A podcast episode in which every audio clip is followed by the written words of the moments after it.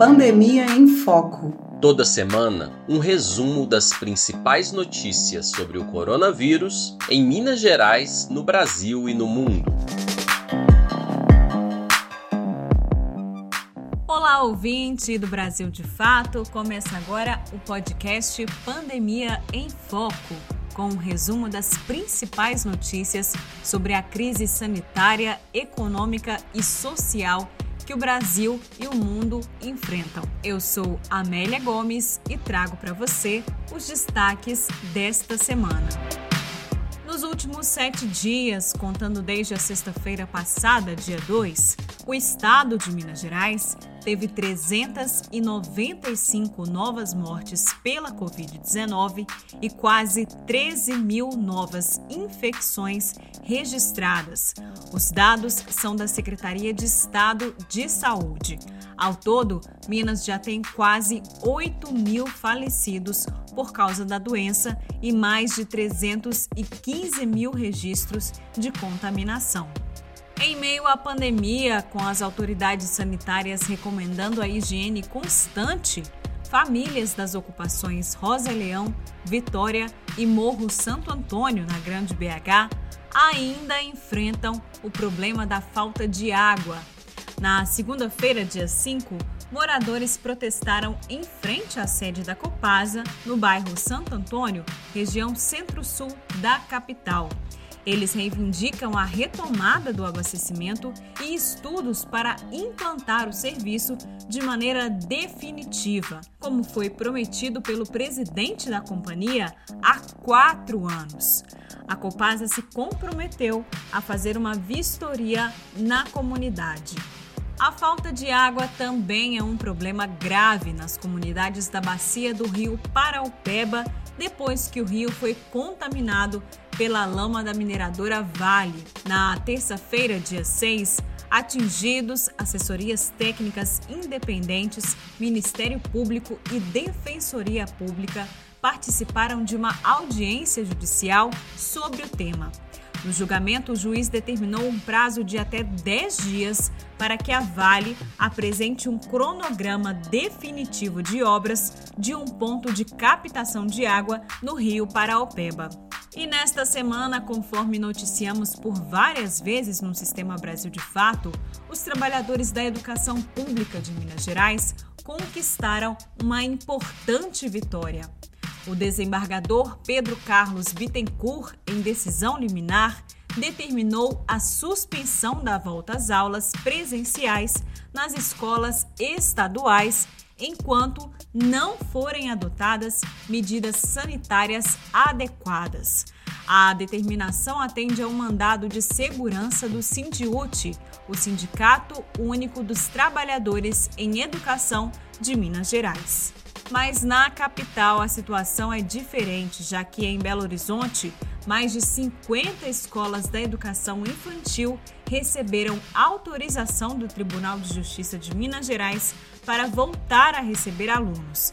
Entidades participativas do controle social em saúde são contra o retorno às aulas e outras atividades enquanto a vacina para o vírus não estiver disponível. E nos últimos dias, a UFMG, Universidade Federal de Minas Gerais, registrou duas patentes de teste rápido da Covid-19 a um custo de R$ 5,00 por paciente.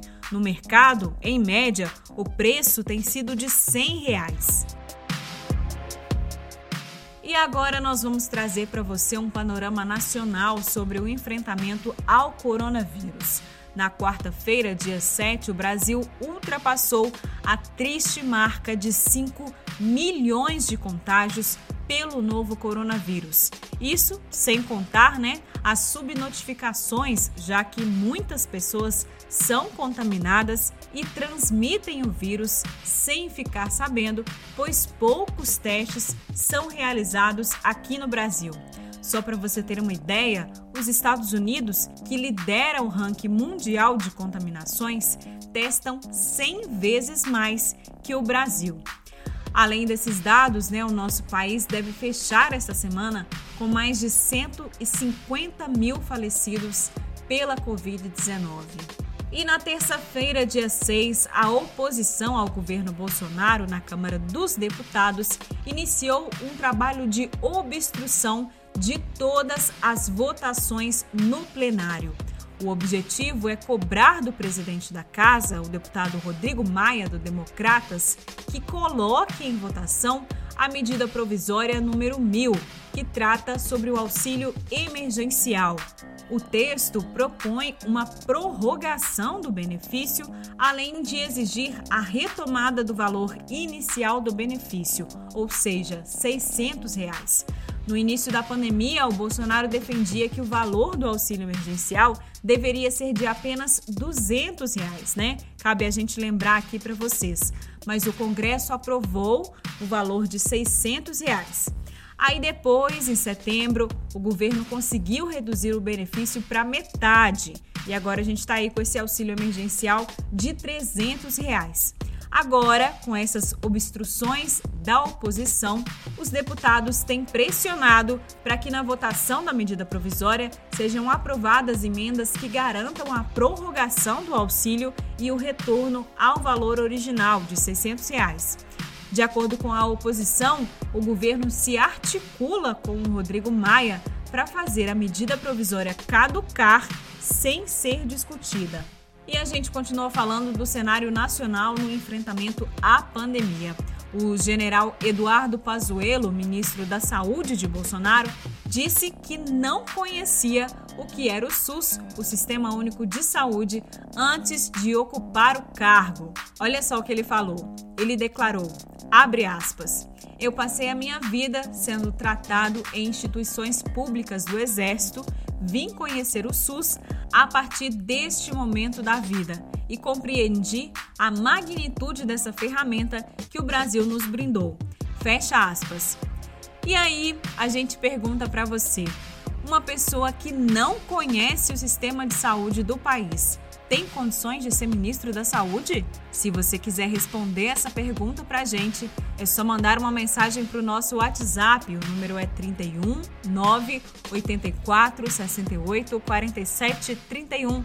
Diz aí pra gente o que você achou dessa declaração do ministro da Saúde, de que não conhecia o SUS. Manda um zap 31 984 68 47 31. E agora nós vamos com um panorama mundial sobre a pandemia do coronavírus. No mundo, mais de 36 milhões de pessoas já foram contaminadas pelo novo coronavírus e mais de um milhão morreram vítimas da Covid-19, sendo que quase 15% desse total foi só no Brasil, gente. Bom, e desde a última segunda-feira, dia 5, as escolas de Moscou, capital da Rússia, estão fechadas. A determinação, publicada pela prefeitura da cidade, deve durar duas semanas. O governo municipal de Moscou também determinou que as empresas da cidade mantenham pelo menos 30% dos seus funcionários trabalhando em casa além de todos os trabalhadores acima de 65 anos de idade. E na quarta-feira, dia 7, foi a vez da capital alemã, Berlim, que impôs fechamento obrigatório das atividades para controlar a nova alta nos casos de Covid-19. Bares e restaurantes da cidade devem ficar fechados entre as 11 da noite e as 6 da manhã. De acordo com as autoridades municipais, Berlim registra 44,3 casos por cada 100 mil habitantes. Esse número é superior ao auge da pandemia na Europa, que foi registrado no mês de maio. Então, uma situação bem grave aí, né? E o Papa Francisco voltou a cobrar que as vacinas sejam criadas para o bem comum e não apenas para atender o interesse financeiro de algum país ou corporação. A rede de notícias do Vaticano, o pontífice afirmou, aspas, a vacina não pode ser propriedade do laboratório que a encontrou ou de um grupo de países aliados. A vacina é um patrimônio da humanidade, de toda a humanidade. É universal porque a saúde é um bem comum. Fecha aspas. E nós vamos ficando por aqui. O Pandemia em Foco volta na semana que vem. Para você continuar informado, basta acessar as nossas páginas brasildefato.com.br e brasildefatomg.com.br. De Belo Horizonte, da Rádio Brasil de Fato, com produção de Wallace Oliveira, Amélia Gomes.